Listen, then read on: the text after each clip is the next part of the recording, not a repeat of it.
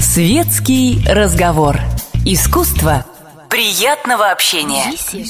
Беседка.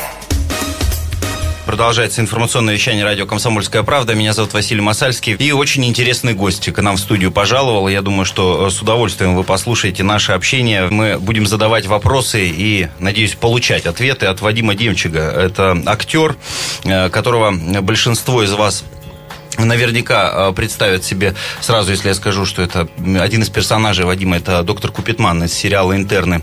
Но э, вас, кстати, не обижает то, что э, вот сейчас, когда говорят с вами и задают вопросы, интервью с вами, то в основном ассоциации именно с интернами. Вы ведь много чего сделали помимо интернов. Ну да, есть такой момент. Но э, мне абсолютно не стыдно за продукт, который мы представляем. Это действительно высококачественный продукт и высококачественный юмор. И особенно мне импонирует когда меня ловят за рукав э, в городе или где-то говорят и кричат «Я доктор! Я доктор!» И в таком вдохновенном, таком э, эмоционально так э, это все очень радостно. Я говорю, и мы сразу начинаем говорить на какие-то свои темы. У нас сразу возникает такой созвучный круг докторский. То есть вы становитесь такой объединяющей фигурой для врачебного сообщества, которое смотрит интернов? Ну, да. Причем врачи очень часто говорят о том, что мало, мало издеваетесь над интернами, мало. Мы гораздо жестче. Ну вот хотелось спросить, это ведь юмористический э, сериал, при том, что про здравоохранение можно снимать по-настоящему злую сатиру. Вот mm-hmm. как вы думаете, насколько э, уместна сатира, или, или вы все-таки видите смысл больше в том, чтобы посмеялись, в том числе и врачи над своей профессией? Не, ну, и как я оцениваю нашу команду, начиная с ее лидера Славы Дусмухамедова, который все это задумал, думал, и какой, который является врачом э, по первому образованию, да, это потом уже он ушел в КВН и э, там познакомился с э, друзьями, которые, в общем-то, составили ядро этого проекта, то изначально этот сериал наполняет, и именно в контексте того, как я знаю этих людей, наполняет именно сердечная интонация, сердечный юмор. И, но есть определенные просто вот нюансы, может быть, шоу-бизнеса, да, когда нужны э, еще вдобавок и вот, вот какие-то составляющие, но сердечное биение и такая теплая интонация, любящая, сочувственная и такая э, склеивающая, не дающая распадаться, это основа все равно этого сериала. Ну, и это показывает уже то, что э, который ну, сезон его смотрят. Недаром русскому человеку это нравится. И составляющие, если там э, один из действующих персонажей еврей, то это обрусевший еврей и обрусевший настолько, что пристрастен к алкоголю, и эта тема э, любви к, славе, к сильному полу, я имею в виду женщин, да, вот, проявляется именно вот, это не молодой какой-то вот э, гусароподобный персонаж, а вот такой стареющий пудель, да, с определенными э, пристрастиями, опять же, к сильному полу. Ну, вот такие вот на стыке вот таких вот, казалось бы, несовместимостей рождается какая-то теплота, и несмотря на то, что так много, э, казалось бы, такой активной, э, немножко даже агрессивной энергетики, это все равно скрепляется так какой-то Иваниной любовью и всех других персонажей, которые вращаются вокруг этого солнца. Зла мало, э, действительно, в происходящем. В основном все это построено на светлых чувствах. Но к персонажу мы еще вернемся. Mm-hmm. Вот вам часто приходится общаться с людьми, которые вообще не видели интернов? Вы знаете, попадаются не, не очень часто, э, э, особенно это ярко наблюдаешь, когда э, ты, ну, волею судьбы вот так вот получается, что ты вынужден нарушить правила уличного ну, движения, когда едешь в автомобиле. Тебя, естественно, стопят. Вот, и обычно это улыбка, э, какие-то серия шуток, и тебя отпускают, не наказывая. Да? А вот встречается такое, что вот не отпускают. Э, я в какой какой-то момент уже и так повернусь, и так повернусь, не узнают. Я говорю, а вы телевизор смотрите? Мне говорят, нет, я телевизор не смотрю. И штрафуют. Ну, а прототип у Купитмана есть? С кого-то снимали? И а много ли вас в Купитмане? У меня есть прототип Купитмана. Это мой э, изумительный э, стоматолог, которого я очень люблю. И э, мое первое посещение его по наводке друзей, и я наблюдал, как этот человек перед тем, как приступить к осмотру, открыл шкафчик заветный, я увидел там пять или шесть бутылочек. А факт то, что я пришел к нему на осмотр и принес ему бутылочку виски. И я поймал себя на том, что вот э, так это и работает. И он рюмочку, оп, я увидел, как его зрачок навел резкость, и он начал работу. Это было где-то 11 часов утра. Вот. И это Но при этом страха не было? Э, нет, нет, нет, нет, нет, абсолютно как бы нет. О, о нем э, очень хорошая репутация у него, и мои зубки вот уже три года в абсолютном порядке, благодаря его мастерству.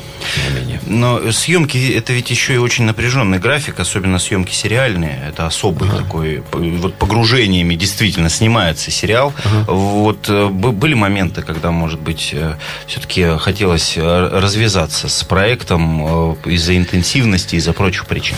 Ну, если быть честным, то, конечно же, это э, сложно лукавить, э, потому что очень хорошая и э, организация съемки сериала, и финансовые условия. И для артиста это, конечно же, большое счастье участвовать в таком успешном сериале. И это действительно очень мощная машинерия, пиар-машинерия у, у канала ТНТ. Тебя знает вся Россия, питает своей любовью весь народ. И, конечно же, выпрыгнуть, соскочить с этой карусели э, очень непросто. И у артистов, конечно же, есть необходимость в подобном компромиссе. Спина защищена. Да, ты можешь предоставить своей семье э, прекрасные условия и снять, наконец, хорошее жилье и так далее, и так далее. И использовать э, заработанные средства на то, чтобы развивать свои сердечные проекты, какие-то в других сферах. Я книжку издал, да. Сейчас запускаю театральный проект, возвращаюсь в Альма-Матер. Э, еще один проект э, перед этим тоже запущен на эти средства и так далее. Меня подбирали под Охлобыстина. И это не секрет, я об этом очень много говорю. И изначально возник этот э, экстравертный э, врач, э, который весь наружу, да, и у которого очень такая стреляющая интонация. И для того, чтобы возник дуэт, тандем, да, искали персонажа, который интровертен. Он изначально был таким задуман. Хотя, хотя я по жизни, конечно же, человек очень занимающий активную позицию, но здесь должен был, нужно было вырастить персонажа, который поглощает освещает главного героя, зеркалит его. И на его фоне как бы главный персонаж, он сверкает еще ярче. И поэтому у них такая дружба, да, взаимослияние. Ну, это такой психологический немножко момент, который тоже продумывался. И здесь, ну, я обычно отвечаю на этот вопрос так, что я играю себя в этом персонаже на 20%, а Ваня играет себя на 80%, да, как бы вот такая. Потому что меня подбирали под него, а не наоборот. Ну, вы, вам не обидно, что все-таки номер два, звезда номер один интернов, это все-таки Охлобыстин? Охлобыстин, несомненно. Это бриллиант, который находится в центре перстня, да, или в центре этого большого колье или украшения, как угодно назовите, а мы все, естественно, а, орнамент, который украшает этот бриллиант. Э, недаром, нет, здесь есть еще и другие моменты, потому что у Вани по 25, по 27 съемочных дней в месяц, он просто не вылезает, не всплывает на поверхность, так скажем, да, в этой, из этой подводной лодки. А у нас по 12-15. И у нас есть возможность заниматься другими историями параллельно э, со съемками. Но у Вани и семья гораздо более большая. У меня один ребенок, у него шесть. Вадим Демчук в студии радио «Комсомольская правда». Ваше отношение личное к врачам э, поменялось ли? И сейчас с каким настроением обращаетесь, Вы если знаете, приходится? У, у, у меня как вот мне, мне повезло. У меня довольно здоровый папа, невероятно жизнелюбивая и такая здоровенькая мама. Я не обращался к ним еще до сих пор, хотя мне уже полтинник. И я надеюсь, что при всей моей любви и уважении к этой профессии, дай бог, чтобы я еще дольше их не видел. Ваше отношение к современному кино российскому? Я знаю, что кроме сериалов есть и большие фильмы, и я, вас приглашают. Я считаю, считаю, что театр э, умирает, кино уже умерло, оно исчерпало себя, и нужно искать новые формы. Недаром мы сейчас с Ваней являемся лицами нового такого краудсорсинского проекта. Это народное кино, где люди сами пишут сценарий и сами с миру по нитке собирают деньги на то, чтобы его снимать.